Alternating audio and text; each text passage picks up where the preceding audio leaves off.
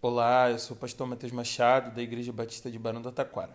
E esse é o Chá Comigo, o nosso podcast da nova geração, onde a gente compartilha devocionais diárias todos os dias às 11 horas da manhã.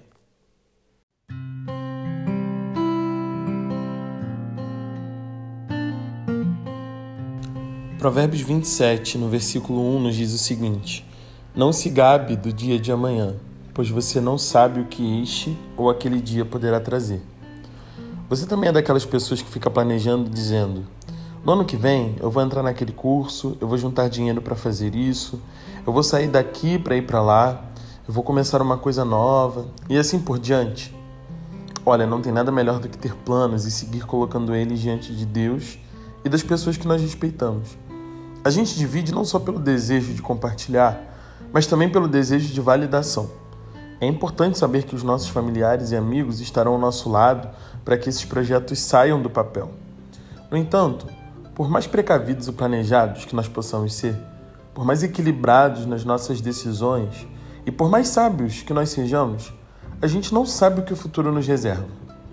Eu já falei sobre isso aqui, mas quem foi que entrou em 2020 pensando que poderia viver e sobreviver a uma pandemia? Em vários aspectos, sejam eles econômicos, educacionais ou relacionais, muita gente viu seus planos sendo frustrados diante desse contexto.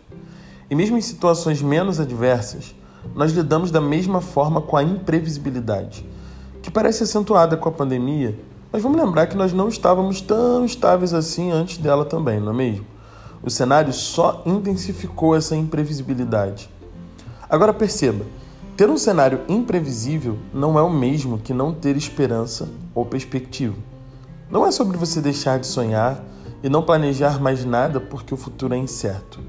O problema está em se gabar pelo dia de amanhã é planejar sua vida baseado apenas naquilo que é material, que você consegue na força do seu braço, na sua inteligência, no seu chefe maneiro, no seu salário confortável.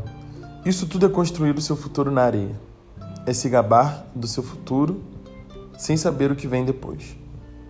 Uma rocha firme para construirmos os nossos futuros não são as coisas terrenas e passageiras dessa vida. O que nos dá garantia é a certeza do cuidado do Pai. A rocha firme para construirmos o nosso futuro é o nosso Deus. Se nós vivêssemos a vida pensando que o nosso presente, o nosso futuro é Deus, está em Deus e acontece por meio de Deus, e não pelas circunstâncias, pelas pessoas, pelo trabalho que estamos fazendo, seríamos muito mais desapegados, livres e até usados na hora de arriscar e para todo o nosso viver. Eu gosto muito da comparação que Jesus faz com as aves do céu quando ele diz: Vocês não são mais importantes do que elas? Perceba, Deus não nos deixa faltar, ou melhor, não deixa faltar nada para as aves do céu. E elas não têm nenhum tipo de planejamento, graduação, cargo, projeto trainee ou qualquer complexidade da vida, sabe? Elas são livres. Elas sabem que dependem de Deus e eles as sustentam. E nós, como é que a gente vive? Preocupado sempre com o próximo passo, com o que vamos beber ou o que vamos vestir se vamos pagar, se vamos comprar, se podemos fazer e assim por diante. Então a crise com esse futuro não pode ser vencida com planos bem organizados, melhores planejados, feitos com a longo prazo, com economias que possibilitem investir em A, B ou C. Para sair dessa crise com relação ao nosso futuro, nós precisamos entender que quem nos sustenta, quem nos mantém de pé, quem sabe o que tem de melhor para nós, não são os nossos pais, nem os nossos chefes, nem os nossos amigos, nem o nosso dinheiro e nem nós mesmos. Nós temos um Pai que cuida de nós.